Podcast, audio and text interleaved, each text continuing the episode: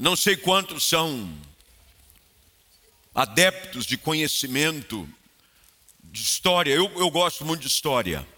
Não história fiada, conversa fiada, história. História da humanidade, história dos povos.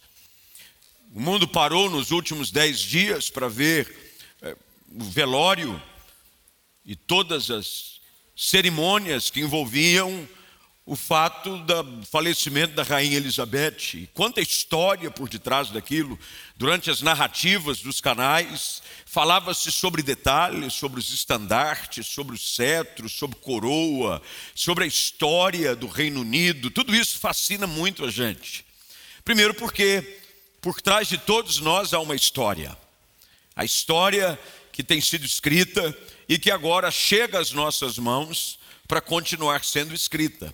Nós somos escritores de uma história hoje. A história da nossa vida, a história da nossa família, a história desse tempo. Hoje está confiada nas nossas mãos. E por ser um apreciador de história, eu fico sempre fascinado quando tenho a oportunidade de conhecer alguns lugares históricos. Cidades milenares, literalmente. Cidades que são fruto de visitação, são marcos na história da humanidade. Estive no início desse ano na antiga Constantinopla, capital do Império Bizantino, que hoje é conhecida como Istambul, que fica na Turquia. Eu fiquei fascinado com a história que você vai encontrando nas ruas, nas construções. Estive na igreja de Sofia, que era linda, era uma igreja a qual foi construída durante é, o Império Bizantino, infelizmente foi entregue novamente, recentemente, pelo governo turco, na mão do, da religião islâmica, onde foi uma vez uma linda catedral cristã, hoje um templo islâmico. E dentre essas viagens, eu tive a oportunidade de conhecer aonde fica essa cidade, o qual é o cenário do texto que nós temos diante de nós nessa noite. Jericó. Jericó é a mais antiga cidade conhecida da história. A mais antiga.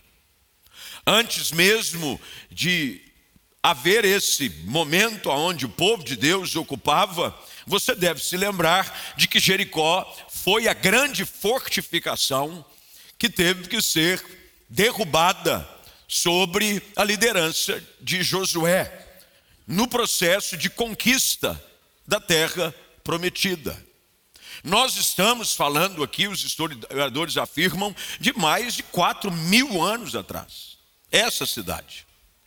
É óbvio que a cidade hoje encontra-se completamente mudada do que era naqueles tempos. Mas há alguns achados arqueológicos que apontam para construções datadas da época, mais ou menos, imagina-se, os que são conhecedores do assunto, ligados à derrubada das muralhas de Jericó. E eu tive a curiosidade de saber de o porquê de uma cidade tão suntuosa, tão expressiva, numa região conhecidamente como desértica. A região aonde a cidade de Jericó se encontra é uma cidade cercada por deserto. Mas ao longe, quando você está se aproximando da cidade de Jericó, imediatamente você fica surpreso de ver que no horizonte começa a romper um cenário diferente. Você vê as grandes tamarineiras, que produzem a tâmara, tão conhecida e apreciada, principalmente naquela região de Israel. Porque Jericó está muito próxima das margens do Jordão e ela brota no deserto como se fosse um oásis. A cidade de Jericó se transforma num lugar desejado por todos de morarem, estarem, e uma rota de comércio riquíssima. Portanto, era uma cidade extremamente conhecida. Uma cidade estratégica, e que servia de rota comercial para quem ia para a Europa do Norte, África do Sul, passavam sempre por aquela região de Jericó. Nessa cidade havia muitas diferentes realidades. Você deve se lembrar da história de uma mulher prostituta chamada Rabi, que tinha a sua casa junto aos muros da cidade. Você vai ver que a cidade, ela era uma cidade que gerava vida e morte ao mesmo tempo. Mas agora, ela mais uma vez está diante de nós sendo trazida com um episódio marcante. E o episódio é o episódio de uma visita de Jesus à cidade. Sabemos que ele entra na cidade, mas não sabemos no texto, em muitos detalhes, o que acontece entre o momento em que ele chega na cidade e o momento em que ele está saindo da cidade. O texto claramente nos diz: eles chegam a Jericó, e logo imediatamente, no verso 46, quando Jesus e seus discípulos saíam da cidade, Jesus foi, com certeza algo o levou lá, não há dúvida de que alguém foi tocado, alguém foi ministrado, alguém foi transformado pela presença de Jesus, porque isso sempre aconteceu e continua acontecendo. Onde a presença de Jesus é manifesta, coisas poderosas acontecem. Mas algo acontece na saída. As pessoas provavelmente buscavam a cidade de Jericó em busca de uma vida diferenciada, uma vida melhor. Normalmente é assim até nos nossos dias. Qual não é a pessoa, e talvez hajam alguns aqui, que tenham vindo para Campinas, e se você não veio ou foi para uma outra cidade, gente que está nos acompanhando online no culto, que você talvez seja a primeira, segunda ou terceira geração de uma família que é de origem de uma cidade do interior, de uma cidade pequena, e mudou-se para uma grande cidade em busca de uma vida melhor. Melhor emprego, melhor condição de tratamento, de saúde. É muito comum. A família mesmo do meu pai, meu pai veio parar em Campinas, mas ele é de Itaú de Minas, uma cidade do interior do estado de Minas Gerais, ali no sudoeste, que continua sempre com o mesmo número de habitantes. 13 mil, 15 mil, mesmo jeito que nasce, sai. Nasce gente, sai gente. Todos eles vão para aquela região, muito comum ir em região de Ribeirão Preto, Franca e Campinas. Iam para Jericó em busca de uma vida melhor. Todo mundo está à procura de uma vida extraordinária. Todos nós estamos à procura de uma vida melhor. E Jesus chega nessa cidade, aonde todos buscavam uma vida melhor, provavelmente, mas na sua saída encontra um homem na beira do caminho. A vida dele, pelo que é descrito a seu respeito, não tinha nada de extraordinário. Pelo contrário, era uma vida medíocre. Medíocre pelo seu estado, pela sua condição física. Não sabemos muito a respeito deste homem. Aliás, há uma redundância na escrita quando se identifica Bartimeu. Dos evangelhos sinóticos, Marcos é aquele que busca dar orientações que vão além dos leitores hebreus, conhecedores da cultura. E ele se refere a Bartimeu duas vezes. Ele diz: havia um cego mendigo assentado à beira do caminho, cujo seu nome era Bartimeu. E depois ele diz: filho de Timeu. Mas para todo judeu, sabe-se que Bartimeu significa filho de Timeu. Bar significa filho. Esse homem é o que sabemos dele: cego, mendigo, filho de um homem chamado Timeu. Seu nome não é dado, é nome dado o nome do seu pai. Quem é esse? É o filho de Timeu, o cego mendigo, que vivia à margem da sociedade. Já ouviram essa expressão?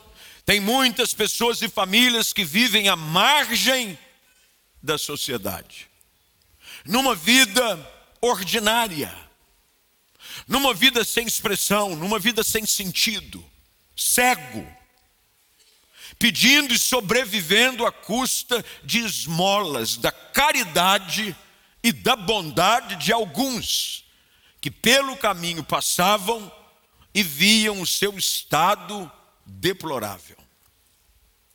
Este homem, de repente, numa vida comum, vê a oportunidade passar diante de si para uma transformação de vida. Sabemos que a vida de uma pessoa pode ser transformada de uma hora para outra. Todos nós temos a oportunidade de transformar a nossa vida de uma hora para outra, tanto para o bem quanto para o mal. Tudo vai depender das nossas atitudes, das escolhas que fazemos. Aqui está Bartimeu, um cego mendigo, assentado à beira do caminho, quando, a princípio, coincidentemente, passa um homem chamado Jesus. Por que eu digo coincidentemente? Porque o nome Jesus, no hebraico original, significa Josué. Mas que coisa interessante.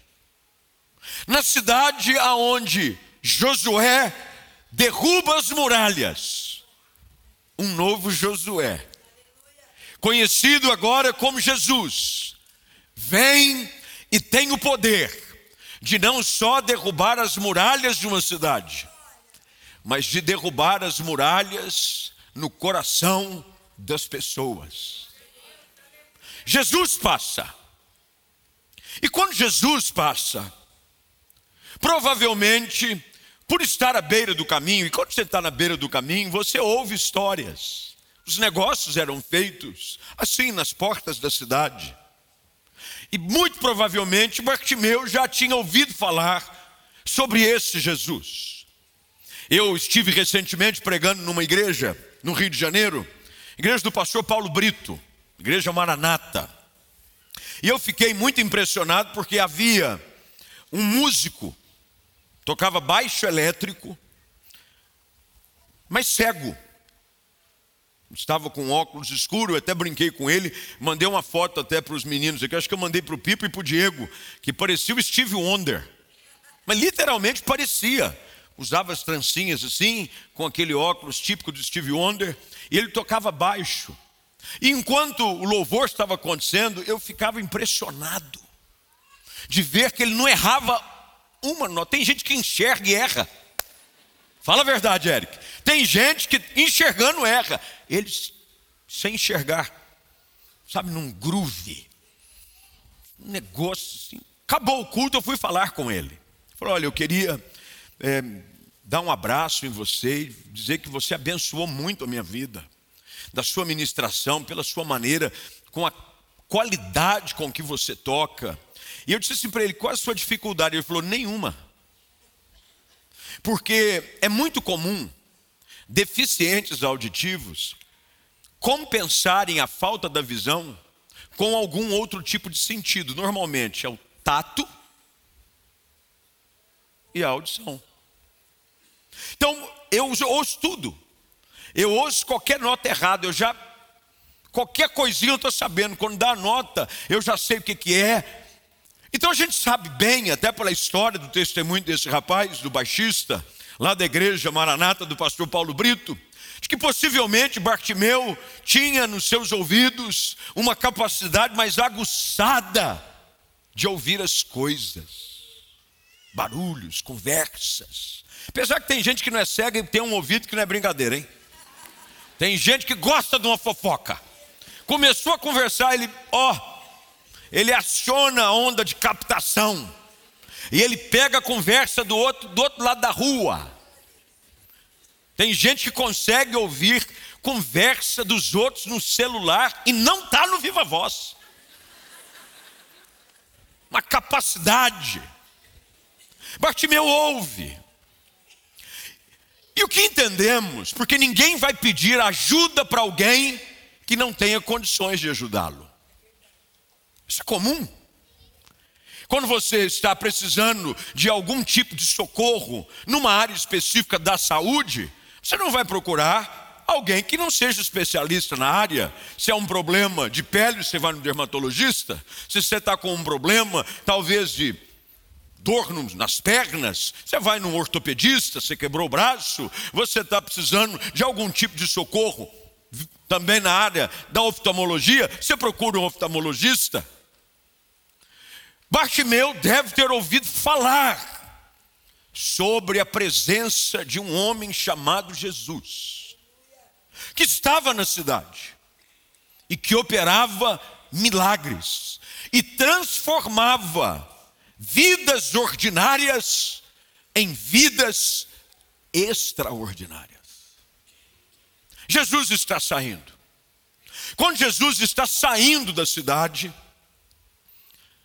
Bartimeu não perde a oportunidade. Você precisa aproveitar as oportunidades que Deus te dá. Hoje é uma grande oportunidade que Deus te dá. Estar aqui nessa noite, ouvindo essa palavra, estando no ambiente de adoração, é uma grande oportunidade que Deus te dá. Estar conectado conosco online, talvez alguém mandou o link, ou você, de uma forma despretensiosa, abriu o canal do YouTube, foi navegar no Facebook e deparou-se com essa mensagem. É uma grande oportunidade que Deus te dá. Mas oportunidades desperdiçadas não nos servem para nada. Eu ouço às vezes pessoas dizendo: ah, e se eu tivesse feito aquele negócio? É gente, eu gosto de ouvir essas coisas, por exemplo, quando minha esposa vê algo na vitrine de uma loja e ela não compra na hora e vai no dia seguinte, dizendo: Eu vou lá ver de novo. E quando ela vai, acabou. E eu digo: Glória. E ela diz misericórdia. E ela diz: ai, se eu tivesse entrado na loja e pegado ontem aquilo que eu tinha gostado, porque quando eu voltei não tinha mais. Quem já passou por isso aí, levanta a mão. Se é mulher, o marido dá um glória, que foi livramento. Oportunidades desperdiçadas não servem para nada.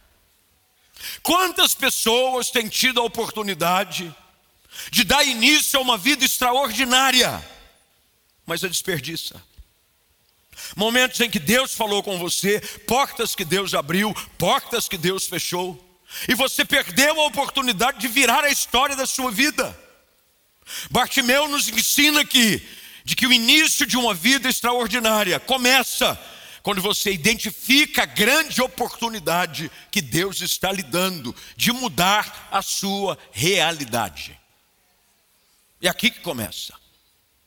Quando Bartimeu ouve falar, veja o texto, por gentileza, verso de número 47. Quando Bartimeu soube, você nunca será perdoado pelas coisas que você sabe e deixa de fazer. A ignorância, você está perdoado. Eu ouço crentes às vezes dizendo: Deus não leva em conta o tempo da ignorância. O tempo da ignorância não, mas o ignorante ele leva. Quando ele soube, enquanto você não sabe que há uma nova oportunidade, enquanto você não sabe que o Evangelho muda realidades, enquanto você não sabe que Jesus pode mudar a tua história, perdoar os teus pecados e fazer tudo novo, ok. Mas quando você sabe e não faz nada, pare de culpar os outros, porque a sua vida continua medíocre. Batimeu fica sabendo que Jesus está passando por ali. Ele estava perto. Veja o que o texto diz, por gentileza, ainda no verso 47. Bartimeu soube que Jesus estava perto. Ele estava pertinho. Meus irmãos, Jesus está perto de nós hoje à noite. Ele mesmo disse de que onde estiverem dois ou três reunidos no seu nome, ele ali estaria. Jesus está passando por aqui hoje. Ele habita em meio aos louvores do seu povo, e enquanto nós adorávamos, a presença dele se fazia real. Quando o Evangelho é anunciado, quando o Espírito Santo começa a falar, ele tem como objetivo glorificar o Filho. Jesus está perto. Bartimeu identifica a oportunidade. E ele então me ensina algumas coisas que nesses minutos que tenho, eu gostaria de compartilhar com você, para mudar a sua vida e para você começar a viver uma vida extraordinária. Primeira coisa, anote por favor. Diante das oportunidades, tome uma iniciativa e assuma responsabilidade sobre o seu futuro. Iniciativa começar alguma coisa. Tudo que hoje é grande começou pequeno. Eu vi o Vitor aqui, 1,93m. Me senti um anão do lado dele. Mas pode ter certeza, ele não nasceu desse tamanho. Você nasceu com quantos centímetros, você sabe? Eu também não lembro. Não me disseram na época. Mas todo mundo, por exemplo, minha filha. Minha filha também não é muito assim, coitada, a mais velha não cresceu tanto. Ela deve ter uns 65, 6 por aí. Mas ela nasceu com 51 centímetros. Tudo na vida começa com o primeiro passo. É pequeno. Grandes empresas começam com comércios pequenos. Esses dias eu vi uma postagem nesses páginas que existem, eu gosto também de seguir alguns perfis no Instagram, de coisa que edifica. Eu não sei como é que tem gente que segue gente nas redes sociais. Acrescenta, tem um pessoal que de vez em quando tem umas coisas que faz só a gente rir. O dia está ruim, você entra e fala, é, vamos rir. Agora, tem outros que não vale a pena. Esse que eu sigo fala é, sobre empreendimentos, sobre negócios. Eu gosto bastante dessa área e mostrava o início de grandes empresas hoje. Por exemplo, tinha uma foto da Apple, onde começou a empresa Apple, considerada hoje a mais valiosa empresa de tecnologia do mundo. Steve Jobs, criador do iPhone, objeto cobiçado e desejado, que quando vai anunciar produtos novos, Milhões de pessoas ao redor do mundo param para ouvir falar das novidades de tecnologia. Começou na garagem da casa do Steve Jobs. Mudanças de realidades, passos para uma vida extraordinária, começam com uma iniciativa. Por exemplo, tem gente que quer casar, mas não faz nada. Ele deixa tudo sobre a incumbência de um anjo. Deus vai, Deus vai mandar a pessoa. Deus vai, o anjo vai trazer. Anjo não traz ninguém, meu irmão. É por isso que você está aí ainda solteiro, desesperado, no vale da sombra e da morte. Você só está sobrevivendo, como o salmista diz, você está ladeado da bondade e da misericórdia. Mas porque você não faz nada? Você não é cordial, você não é gentil, você não se arruma. Você sabia, vou dar uma dica, talvez seja comum, mas se arrumar ajuda. Se arrumar ajuda. Tomar banho ajuda, passar um perfume ajuda, pentear o cabelo ajuda, escovar o dente ajuda. Agora você vai de um jeito qualquer e fala o inimigo está furioso. O inimigo não está nem aí com você, ele está com medo de você. Ele não se preocupa com a sua vida sentimental, porque ele vê que não há futuro do jeito que você está. Toma uma iniciativa. Se arruma um pouco melhor. Seja mais gentil. Seja cordial, educado com todo mundo. Moças estão se à procura. E os moços também. Iniciativa. Começa com o primeiro passo, e Ulisses diz uma matéria que falava sobre a quebra desse tabu de quem toma o primeiro passo. A coisa está tão feia no nosso mundo que antigamente era julgado deselegante uma moça mostrar-se interessada. Ela tinha que ficar toda comedida, quietinha, fingindo que nada estava acontecendo. E agora, os especialistas no assunto de amor disseram que está liberado, as irmãs estão partindo para o ataque. Todas elas disseram: vamos à luta! Vamos à luta! As moças estão pedindo em casamento. Eu fui fazer um casamento tempo desses atrás e eu disse: como é que aconteceu? E eu, obviamente, sim, acostumado com a cultura, pelo menos da minha época era assim. A gente era um homem que piscava, dava iniciativa. Eu perguntei no casamento: quando é que ele te pediu em casamento, minha filha? Ele falou: não foi ele, não, pastor, fui eu. Quem pediu fui eu. Porque se dependesse dele, a gente não estaria aqui. Falei: é isso aí, minha filha. Tome iniciativa. Decida mudar. Eu disse para minha esposa: estou tentando, obviamente, passei dos 50, estou começando a já viu? Aí eu liguei para um rapaz que é personal trainer. Não ri, não. Por que, que você está rindo? Assim você não me motiva. Liguei para ele agora, antes do culto. Falei, meu filho, estou com um pensamento aqui. Resolvi te ligar antes que o pensamento vá embora. Você tem um horário? Eu doido para ele dizer: esse mês não tem. Pastor, esse ano não tem. Ele disse: amanhã cedo, pastor, como é que o senhor está? Marquei com ele amanhã cedo. Mandei uma mensagem para minha esposa. Falei, amor, você não vai acreditar. Marquei amanhã cedo um treino. Falou assim: hackearam o seu telefone? Não pode ser você. Mas começa com o primeiro passo. Vou lá eu amanhã. Se você me vê com dores, atestado médico, é porque eu comecei amanhã a fazer alguma coisa. Creia que você pode mudar.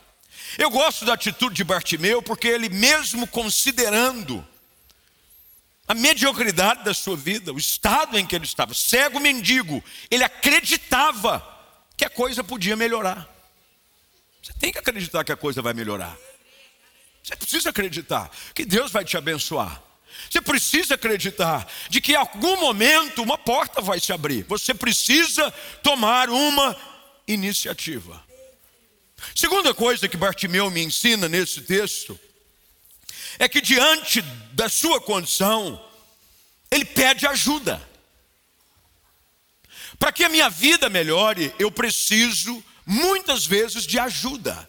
Ninguém consegue melhorar sozinho. Vou usar o exemplo amanhã do treino. Sozinho, eu pedi ajuda. Ô companheiro, me ajuda lá.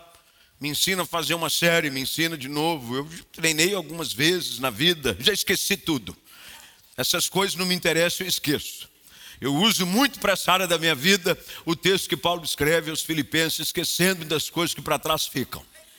Eu prossigo para o alvo. Bartimeu pede ajuda, ele diz: Filho de Davi, tenha misericórdia de mim.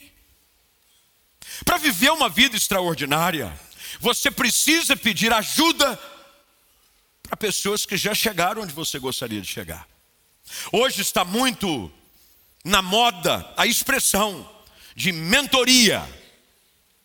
E o mentor nada mais é do que alguém que já chegou aonde você gostaria de um dia chegar. Por que você busca um mentor? Porque ele vai te dar orientações, vai te ensinar passos, a não cair em estratégias erradas. Para minha vida melhorar, eu preciso pedir ajuda. Peça ajuda. Às vezes, na nossa atitude orgulhosa, arrogante, prepotente, nós deixamos de melhorar, porque não pedimos ajuda. Peça ajuda. Ajudar. Às vezes alguém te estende a mão. É alguém que te mostra o caminho, é alguém que te dá uma oportunidade. Peça ajuda. Bartimeu começa a clamar, ele grita. E ele vai rompendo diante dos obstáculos que surgem. Terceira coisa que você precisa aprender: se você quiser viver uma vida extraordinária, você vai ter que aprender a superar os obstáculos que aparecem no seu caminho. Se você for parar diante da primeira dificuldade, você nunca vai chegar a lugar nenhum. Os vencedores foram aqueles que aprenderam a superar as dificuldades da vida. Bartimeu tinha tudo para argumentar contra si. Ele era cego, ele era mendigo, ele estava na camada da sociedade, no nível mais baixo, desprezado a ponto dos outros mandarem ele calar a boca. Mas Bartimeu me ensina que se eu quiser viver uma vida extraordinária, eu preciso insistir diante dos obstáculos que surgem. Obstáculos vão vir. O inimigo da nossa alma não nos quer ver avançar. Ele vai colocar situações, vai colocar pedras no caminho para que você tropece, vai colocar ciladas, laços, artimanhas, mas nós precisamos aprender a prosseguir, mesmo quando todos tentam nos convencer a parar. Bartimeu ele insiste, os obstáculos vão surgindo, mas ele não para. Quarto lugar, e eu vou ficar dentro do horário que eu prometi. Para você viver uma vida extraordinária, é necessário você guardar o seu coração e conservar o seu ânimo. O desânimo vai bater de vez em quando. Pessoas vão tentar te convencer a parar. A Bíblia diz que quando Bartimeu se dispõe, é sempre assim, já percebeu? Que enquanto nós não estamos tomando nenhuma atitude para melhorar, não surge adversidade. Deixa eu te dar uma dica. Se começaram a surgir dificuldades no caminho, é porque você está na direção certa. Enquanto Bartimeu estava ali pedindo esmola, ninguém mandou ele ficar quieto. Mas quando ele clama por algo melhor, surge a oposição. Eu preciso aprender que para viver uma vida extraordinária, eu preciso guardar meu coração, preservar o meu ânimo. O verso 48 diz que quando ele gritava, as pessoas diziam para ele aos brados, e vejam o que o texto diz: eram muitos. É como o salmista diz: como cresceram os meus inimigos. Muitos se levantam para dizer: não há salvação para ele em Deus. Você vai ter que aprender a guardar o seu coração, a conservar o seu ânimo, o ânimo que te faz gritar pela primeira vez tem que ser intenso e constante, a ponto de te fazer gritar mais alto na segunda vez. Eu acho que se Jesus não tivesse respondido Bartimeu, quando ele gritou mais alto, ele estava gritando até agora. Grita, grita, grita, determinado mantendo seus olhos fixos no alvo, com seu coração preservado, com seu ânimo intacto, você vai precisar guardar o seu coração. Uma vida extraordinária só é possível quando você aprende a guardar o seu coração intacto das influências negativas que vão surgindo no seu caminho em direção a uma vida melhor. Quinto lugar, é quinto, né? É quinto, acho que é quinto. Se não for, põe o número que você quiser aí. Põe o número que você quiser, está ótimo. Quinto lugar. Depois de ele insistir, Jesus o ouviu. E olha aqui o texto no detalhe. Jesus para e diz: Falem para ele vir aqui. Chamaram o cego e disseram a ele: Anime-se. Anime-se. E quando disseram de que Jesus o estava chamando, já agora no verso 50, diz que Bartimeu joga sua capa para o lado, levanta-se de um salto e vai até Jesus. Quinto lugar, para viver uma vida extraordinária, você precisa responder prontamente a um chamado de Deus. É já. É hoje. É agora.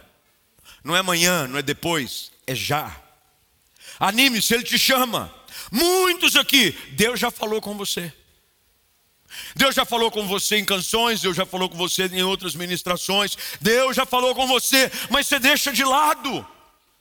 Bartimeu me ensina que é necessário estar disposto a abrir mão do seu estado de miséria, daquilo que lhe é comum, e responder prontamente. A Bíblia diz que ele levanta-se de um salto. Um salto. Falou, estou de pé. Irmão, tem gente que fica esperando alguém estender a mão para você levantar. Mas se você não estiver disposto a responder prontamente com um salto, não tem jeito. Ele pula, ele sai do chão, e ele responde prontamente. E começa aqui algo um tanto diferente. Porque olha o que o texto diz: ele chama por Jesus. Não é assim que começa a história? Mas agora é Jesus que está chamando por ele. Jesus sempre vai responder ao nosso apelo de socorro. Quando nós invocamos o seu nome, ele manda nos chamar. Não é interessante ver que enquanto esse homem gritava, chamava, agora é Jesus que para e diz: mande chamá-lo, tragam-o aqui, manda ele vir aqui. Qual foi a última vez que você ouviu Jesus te chamando? Qual foi a última vez que você ouviu Jesus falando o seu nome? O Espírito Santo falando ao seu coração dizendo: Meu filho, minha filha, eu tenho te chamado, com a minha bondade eu tenho te atraído, mas você não se levanta, você não reage à voz de Deus, você precisa reagir à voz de Deus. Uma vida extraordinária começa quando eu reajo ao chamado de Deus. Grandes homens, grandes pregadores, os heróis da Bíblia, foram e tiveram o seu nome marcado, porque Deus os chamou e eles responderam. Foi assim com Moisés, uma sarça que queimava e ardia e não se consumia, dela veio uma voz chamando o nome de Moisés, e ele vai e se prostra diante daquele que o chama. O grande profeta Samuel está num quarto, no tabernáculo, quando seu nome é chamado, e agora sob a orientação do sacerdote Eli, ele diz: quando te chamar de novo, diga: Fala, Senhor, teu servo ouve, e ele responde à voz de Deus. Todos que respondem ao chamado de Deus têm a sua vida transformada de forma extraordinária. Jesus manda chamá-lo, ele se põe de pé. Um ato de fé, Meu irmão, Deus não nos manda chamar, Deus não fala ao seu coração, aqui ou em casa, para um bate-papo, para jogar a conversa fora. Quando Deus nos chama, é que Ele quer mudar a nossa história. Quando Bartimeu vai até Jesus, porque é assim que o verso 50 termina.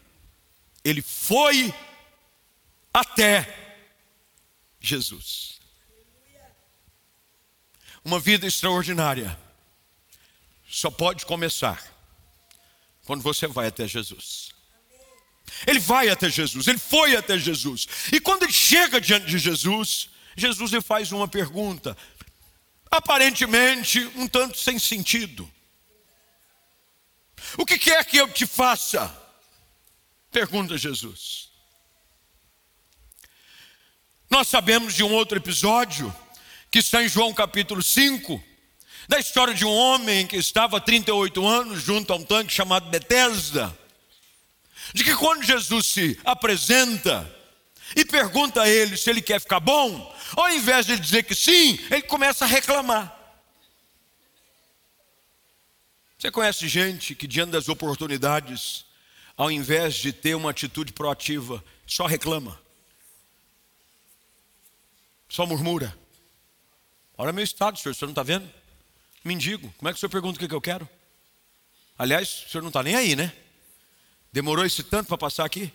O senhor não está vendo que eu estou passando? Foi o que Gideão fez. Quando ele está malhando, trigo no lagar, Juízes capítulo 6 tem a sua história narrada. Um anjo do Senhor vem e se apresenta: O Senhor é contigo, homem valente. Ele responde: O Senhor é conosco? Que conversa é essa? Nós estamos morando em caverna. Nós estamos fugindo dos midianitas há muito tempo. Que conversa é essa de o Senhor é conosco? Como é que você tem reagido à voz de Deus? Hoje Deus te dá a oportunidade de mudar a sua história, ao invés de você aceitar, dizendo: Senhor, muda a minha história, reconheça a sua necessidade. Deus não quer falar do seu passado, Deus quer lhe apresentar hoje um futuro. Deus quer mudar o seu presente. E você fica reclamando do que passou. O que passou? Já passou. Bartimeu diante de Jesus, ele diz: Eu quero enxergar. Um pedido, uma súplica, uma necessidade específica. E o texto diz que naquele mesmo instante, Jesus diz a ele: A tua fé te curou. Uma vida medíocre, de miséria, insignificante, transformada num instante pelo poder de Jesus Cristo. Ele passa a ver, seus olhos são abertos não há mais escuridão. Quando os meus olhos se abrem, muda a realidade da minha vida. Todos nós um dia estávamos cegos, talvez hoje você ainda esteja. Cego com relação aos planos de Deus, cego com relação à graça, misericórdia e à bondade do Senhor para a sua vida, cego. Mas hoje Jesus quer abrir os teus olhos para que você veja a oportunidade da sua vida ser transformada de forma extraordinária. E o texto termina dizendo que quando Bartimeu tem finalmente os seus olhos abertos, termina, ele seguiu Jesus pelo caminho. A vida extraordinária não é só um milagre é o que eu faço a partir do momento em que eu encontro Jesus. Porque tem gente que acha que está. Tem gente que vem num culto, conecta numa transmissão e diz assim: Eu preciso de um milagre. Eu preciso que Deus faça, eu preciso que Deus cure, eu preciso de uma porta, eu preciso de uma transformação no meu casamento. E quando acontece, você abandona Jesus, você não segue no caminho. Sabe o que vai acontecer? você ignorou o fato de que a sua vida só pode ser extraordinária e começou a ser mudada, porque Jesus fez parte dela. Bartimeu entendeu isso. Enquanto eu estava sozinho nessa estrada, à beira do caminho, minha vida era terrível, comum, de um mendigo, deplorável. Mas Jesus passou por aqui, abriu os meus olhos. Eu não posso mais deixar de segui-lo. Os meus olhos precisam vê-lo todos os dias.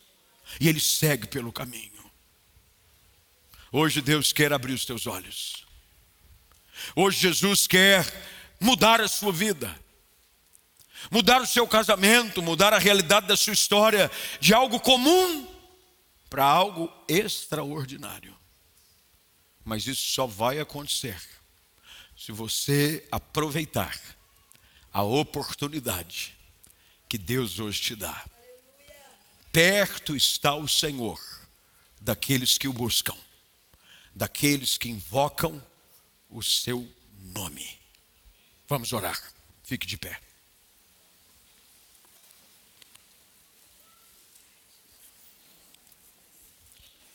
Feche seus olhos, curva a sua cabeça, por gentileza. Lembre-se de que nada vai mudar na sua vida se você não aproveitar a oportunidade que hoje Deus te dá. A oportunidade do início de uma nova vida, o primeiro passo, a iniciativa, lembra do que eu disse? É um primeiro passo. É a iniciativa de você hoje atender o convite da graça de Deus. Ele passa por perto. Deus está aqui, a presença de Jesus é real. Compete a você ignorá-la ou dizer: Eu não saio daqui hoje enquanto Jesus não me chamar. Eu grito por ajuda, eu clamo por socorro. Ele começava a gritar, gritava mais alto, gritava mais alto e gritava mais alto, até que Jesus disse para ele vir aqui. Sabe que a mesma coisa que Jesus disse aos discípulos para que fizessem chegar aos ouvidos de Bartimeu a mesma coisa que o Espírito Santo faz sobre nós nessa noite. O Espírito de Deus sopra ao seu coração, ele manda te chamar. Ele diz: Eu tenho planos para a sua vida, eu quero mudar a sua história.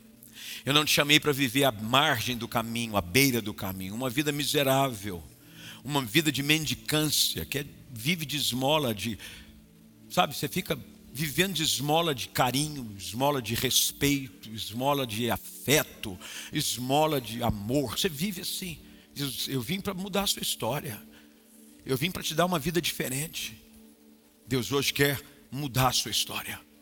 Mas para isso, você precisa tomar uma iniciativa. Vencer os seus obstáculos guardar o seu coração cheio de ânimo. Hoje Deus te chama, anime-se. Hoje, pela graça de Jesus, começa o dia em que a tua história está sendo transformada. E se Deus falou com você hoje à noite, sem nenhuma demora,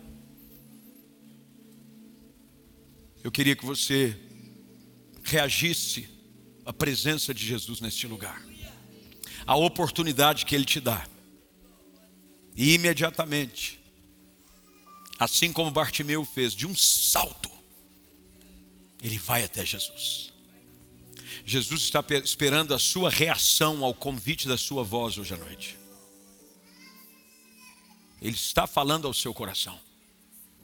Ele espera que você, nessa noite, reaja à sua voz. Se você é uma dessas pessoas, agora, já onde você está, pede licença do seu lugar vem aqui à frente. Mas é já, é já. É sem ninguém esperar ninguém, é já. Jesus te espera aqui. O dia da sua história ser mudada começa hoje. Hoje, hoje. Sai do seu lugar, você está na galeria, desce, desce. Pede licença. Mas lembre-se, não reclame se a sua vida não mudou ainda, se você não está disposto sequer a sair do seu lugar e atender o convite de um Deus que tem desejo de mudar a sua história. Você está em casa? Eu sei que talvez você gostaria muito de estar aqui, mas o Senhor está te visitando aí também. Você pode aí na sua sala dobrar os seus joelhos, no quarto onde você está, no ambiente em que você se encontra, curvar sua cabeça, fechar os seus olhos e dizer: Deus, muda minha história. Ele manda te chamar. Deus manda chamar você. Eu estou aqui como um representante do Evangelho de Cristo Jesus. Quem faz a obra é o Senhor, não somos nós. Os discípulos são apenas um canal, tanto é que Jesus diz: manda chamá-los. Os discípulos são apenas não, o mestre está te chamando. Eu quero hoje fazer o papel dos discípulos na sua vida. Eu estou aqui apenas para te dizer: anime-se. Ele mandou chamar você. Anime-se. Jesus te chama. Vem para cá já. Vem para esse altar. E diga para Ele o que você precisa. Seus pecados precisam ser perdoados, diga para Ele. A sua vida precisa ser transformada, diga para Ele. Você precisa de algo novo, uma realidade nova. Você precisa de cura para as suas emoções, diga para Ele. Ele quer ouvir de você. Mas não perca a oportunidade. Ele te chama hoje, já, nesta hora. Vem para cá. Eu quero orar com você. Você que veio a esse altar nessa noite, você que atende o convite da voz do Deus que muda histórias. Eu, quando estive em Jericó, eu fiquei passando pelas ruas e fiquei imaginando que numa mesma cidade, Jesus manda o maioral dos publicanos descer de uma árvore. Mas ele também manda levantar do chão o mais pobre e miserável de todos os homens. A graça de Deus alcança a todos, a todos, aqueles que estão numa posição elevada, mas aqueles também que estão tão prostrados que não tem mais para onde cair. Deus nos chama a todos. Hoje é a oportunidade da sua vida se transformar numa vida extraordinária. Eu quero orar com você. Você que veio aqui à frente, você que está em casa e quer entregar a sua vida ao Senhor, precisa de uma nova vida. Eu quero que você repita essa oração comigo. Você está preparado? Diga assim comigo, Senhor Deus. Eu não aguento mais viver essa vida ordinária de necessidade no pecado. Hoje eu clamo por misericórdia. Confesso que sou pecador. Perdoa os meus pecados. Muda minha história. Salva-me com os meus lábios. Eu confesso que o Senhor Jesus é o meu Salvador. Ele morreu na cruz para me salvar. E a partir de agora, eu vou segui-lo e vou viver para Ele todos os dias. Em nome de Jesus é que eu oro. Amém e amém. Você pode dar um aplauso ao Senhor.